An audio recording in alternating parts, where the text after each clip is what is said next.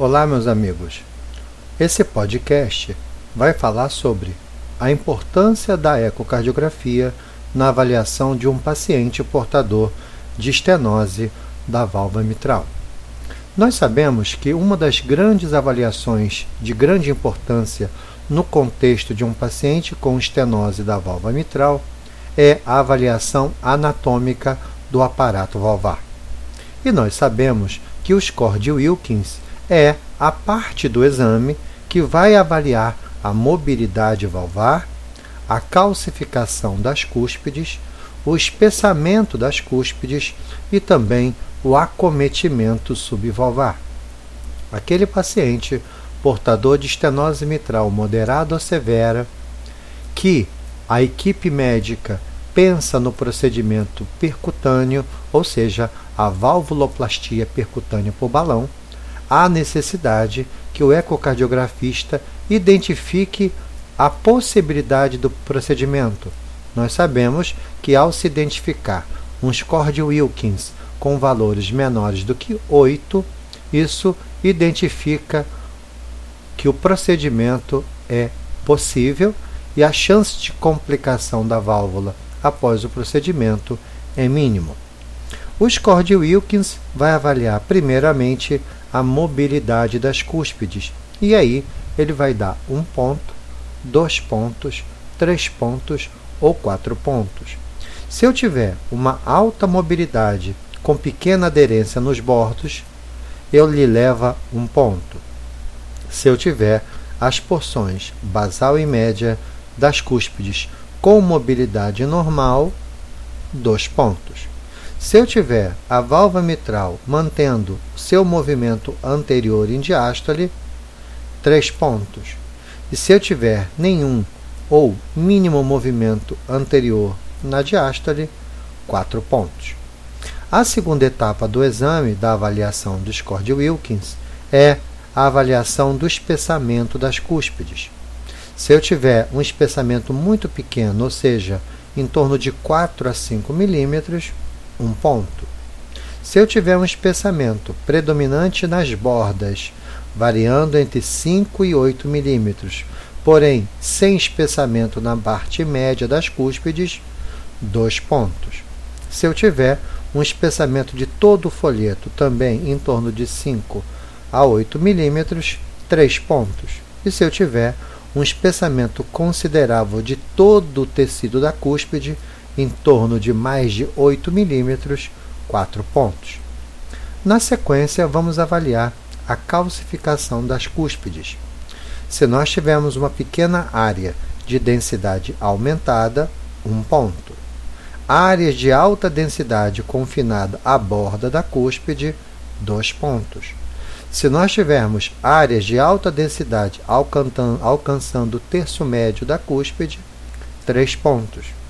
E se nós identificarmos toda a cúspide com alta densidade, 4 pontos. E por último, a avaliação do acometimento subvalvar.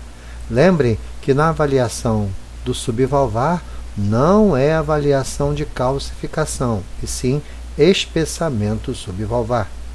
Se eu tiver um espessamento mínimo logo abaixo das cúspides, um ponto espessamento de terço basal das cordas tendíneas, dois pontos. Espessamento se estendendo ao terço distal das cordas tendíneas, três pontos.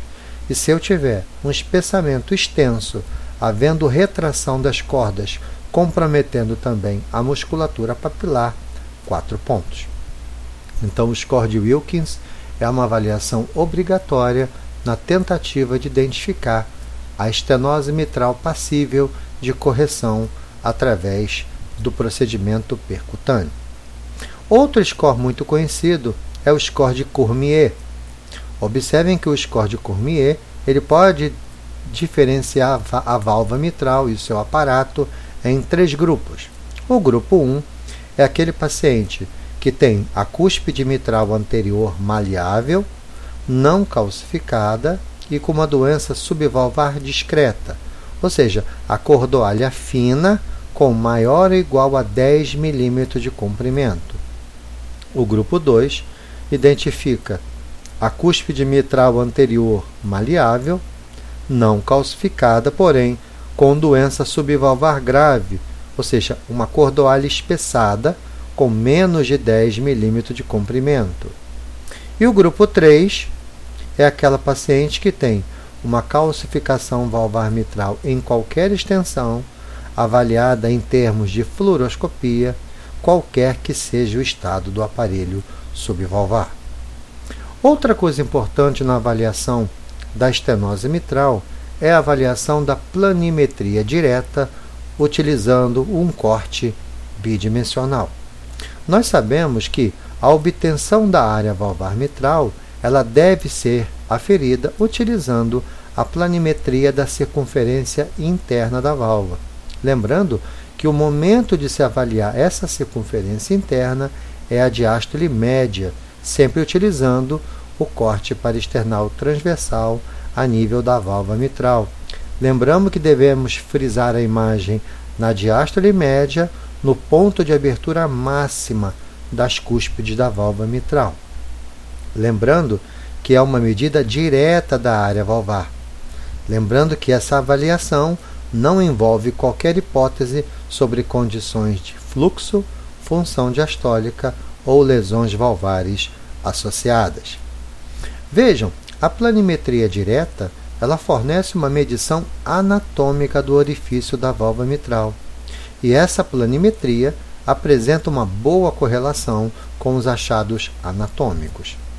A planimetria direta, através de corte bidimensional, é considerada a medida de referência para o cálculo da área valvar mitral. Observem que o plano de medida da planimetria deve ser perpendicular ao orifício mitral, lembrando que o orifício mitral tem uma forma elíptica. Deve ser feito sempre essa avaliação com a imagem ampliada, ou seja, a imagem em zoom, pois nós sabemos que a imagem ampliada é muito útil para melhorar o delineamento do contorno interno do orifício valvar. Lembrem que não há necessidade de se utilizar a imagem com harmônica. Nós sabemos que não se identificou melhora na realização da medida da área valvar pela planimetria direta utilizando a segunda harmônica. Então a orientação é que seja feita a planimetria utilizando imagem fundamental. Lembrem que o tempo ideal do ciclo cardíaco para fazer a planimetria, como já foi falado anteriormente, é utilizar a diástole média para que a gente possa, de maneira mais adequada, observar a circunferência interna do orifício valvar mitral. Lembrem que é recomendado realizar várias medições diferentes, especialmente naqueles pacientes com ritmo irregular, pacientes com fibrilação atrial. Lembrando que também devemos ter cuidado e realizar várias medições naqueles que apresentam fusão comissural incompleta. Lembrem que a planimetria ela pode não ser viável em aproximadamente 5% dos pacientes, principalmente por uma janela ecocardiográfica inadequada ou uma válvula mitral com calcificação importante de suas cúspides. Vejam que, ao se avaliar a área valvar mitral, é importante lembrar os valores de referência. A área valvar mitral normalmente se compreende entre 4 e 6 cm quadrados. Uma estenose mitral leve terá uma área valvar de 1,6 a 2,0 cm. Uma estenose mitral moderada terá uma área valvar mitral entre 1,1 e 1,5 cm. E a estenose mitral severa apresentará uma área valvar mitral menor do que 1 centímetro quadrado. Vejam, é também importante lembrar que pode ser feita uma nova avaliação para inferir o grau de estenose. Nós sabemos que através do corte paristernal longitudinal, nós podemos avaliar a medida da separação das cúspides durante a mesodiástole. E observem que essa ferramenta ela pode ser hoje um substituto para o cálculo da área valvar mitral. Lembrando que essa medida de separação entre as cúspides na diástole média deve ser feita três medidas, a média aritmética de três medidas. Observem que se ao, se encontrar uma medida menor do que 0,97 centímetros, nós identificamos um diagnóstico de estenose mitral grave com uma sensibilidade de 86% e uma especificidade de 75%. Porém, se nós utilizarmos um ponto de corte ainda mais baixo, um valor menor do que 0,8 centímetros, nós já identificamos a estenose mitral grave, agora com a sensibilidade mudando de 86% para 98% e uma especificidade saindo de 75% para 96%. Observem, se nós encontrarmos uma separação entre as cúspides na diástole média maior do que 1,2 centímetros, nós podemos afastar a estenose mitral grave com uma sensibilidade de 85% e uma especificidade de 89%. Então vejam que algumas variáveis são obrigatórias e outras intermediárias na avaliação de um paciente com estenose valvar mitral. Observem que a área valvar mitral obtida pela planimetria é obrigatória. A equação de continuidade o método de PISA são fórmulas ou variáveis que podem ser utilizadas em casos onde houve dificuldade na identificação da área valvar por técnicas classe 1. O gradiente mitral médio também é obrigatório. Nós sabemos que um gradiente AEVE médio acima de 10 milímetros de mercúrio classifica minha estenose mitral como grave. A pressão sistólica da artéria pulmonar também é de grande importância, pois nós sabemos que valores de PSAP acima de 50 milímetros de mercúrio classifica a estenose mitral como grave. Muitas vezes será necessário submeter o paciente portador de estenose mitral ao eco de estresse ou ao teste de esforço, lembrando que há uma necessidade de estar atento ao comportamento do gradiente médio e da PSAP durante o pico do exercício. Lembrando também que hoje já não há mais necessidade de se avaliar a resistência valvar mitral. Uma das variáveis de grande importância no contexto da estenose mitral é o gradiente de pressão. Nós sabemos que podemos obter, através do Doppler contínuo alinhado com o fluxo mitral, o gradiente máximo e o gradiente médio. Lembrando que o gradiente médio ele é o de grande importância na avaliação e na quantificação da minha estenose mitral. Lembrem, porque se questão de Doppler, teremos que fazer um alinhamento adequado entre o feixe de insonação e o fluxo mitral. Isso para evitar velocidades subestimadas que podem também subestimar os gradientes AE-VE. Lembrando que o mapeamento de fluxo em cores ele vai ser muito útil para identificar aqueles jatos excêntricos.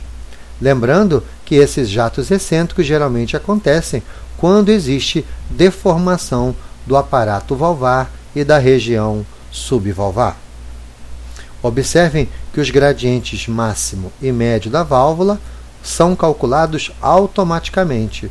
Basta realizar o Doppler contínuo com alinhamento do fluxo mitral e fazer a planimetria, ou seja, o contorno de toda a curva de velocidade, e o aparelho vai me dar o meu gradiente máximo e o meu gradiente médio. Lembrando que a fórmula de gradiente máximo é 4 vezes a velocidade máxima do fluxo mitral ao quadrado, enquanto o gradiente médio será 2,4 vezes a velocidade de pico do jato ao quadrado. Lembrem que o gradiente médio, ele sim, é o achado hemodinâmico relevante. O gradiente máximo ele não tem muita importância, porque nós sabemos que o gradiente máximo ele deriva da velocidade máxima do fluxo. E essa velocidade máxima ela é muito influenciada pela complacência do ato esquerdo e também pela função diastólica do ventrículo esquerdo. É importante que, se ao realizar os gradientes transvalvares, precisamos identificar e anotar a frequência cardíaca do ato da realização. Lembrem que o gradiente mitral ele é confiável, porém nem sempre ele vai identificar a real gravidade da estenose mitral. Por isso que nós devemos sempre obter a área valvar mitral, seja por planimetria direta, seja pelo tempo de meia pressão.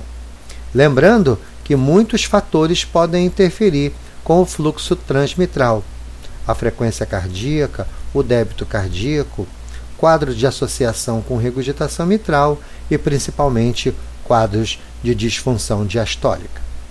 Outra variável importante na avaliação da estenose mitral é o PHT, também conhecido como tempo de meia pressão. O PHT é o tempo que o gradiente de pressão AE-VE leva para cair a metade do seu pico. Lembrando que a velocidade máxima do fluxo transmitral é inversamente proporcional à área valvar. Quanto maior a velocidade da onda E, menor será a minha área valvar. Lembrem que ao se realizar o tempo de meia pressão, nós vamos utilizar esse valor em uma fórmula matemática e assim obter a área valvar mitral. Nós sabemos que a área valvar mitral é igual a 220 dividido pelo tempo de meia pressão. E aí sabemos, se nós tivermos um tempo de meia pressão entre 110 e 147 milissegundos, a minha estenose mitral será leve. Se o meu pHT estiver entre 148 e 219 milissegundos, a minha estenose mitral será moderada. E se meu pHT tiver um valor igual ou maior a 220 milissegundos, nós temos uma estenose mitral grave. Vejam também que muitas vezes, ao utilizar o contínuo alinhado com o fluxo mitral estenótico, podemos observar duas rampas de desaceleração no fluxo mitral. Importante lembrar que nós não podemos utilizar a primeira rampa de desaceleração. Ou seja, nós não podemos utilizar o pHT obtido pela rampa que desacelera protodiastólica. Nós sempre precisamos usar a rampa que desacelera o fluxo na mesodiástole, porque tanto a área valvar mitral quanto o tempo de meia pressão necessita, necessita ser avaliado durante a mesodiástole.